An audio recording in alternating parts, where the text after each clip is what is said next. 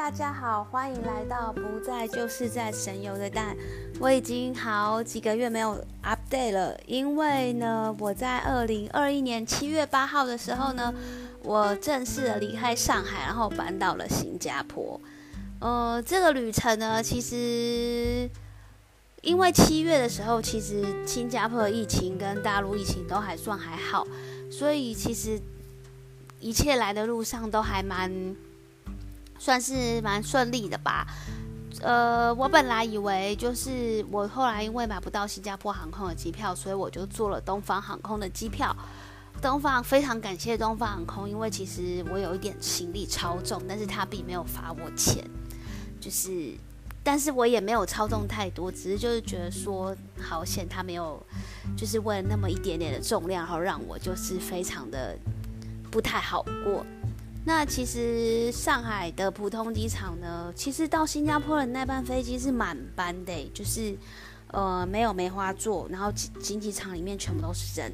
所以可以想象当时其实现在每天从大陆飞来新加坡人有多少。我那一天刚好遇到防疫计程车的司机，他是说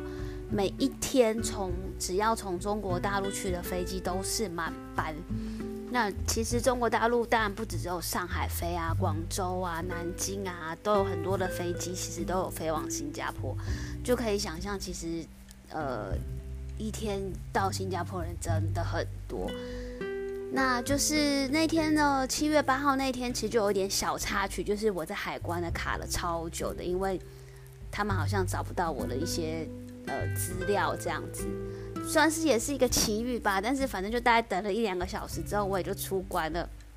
出关之后呢，其实这边也是有很多的路线带你一直走走走走，然后去做核酸检测。但是当然它就是，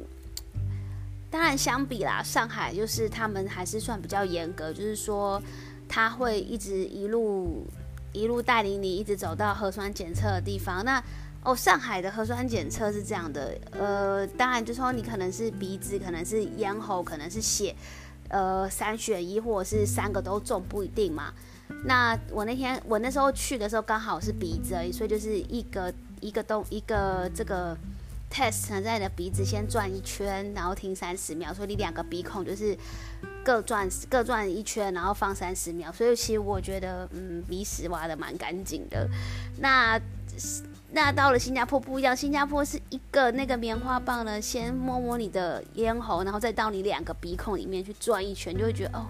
我自己的口水就沾到鼻子里面，其实我自己觉得是有点恶心。当然后来想想，如果他是先挖鼻屎再放到你的嘴巴，也会觉得很恶心，所以不知道哪个方法比较好吼。然后，然后后来就是坐防疫机程车，他就送你到旅馆。其实这边大部分的旅馆，我有发现就是。他可能把一层楼都拿来当做是做那个刚下飞机要隔离，就是等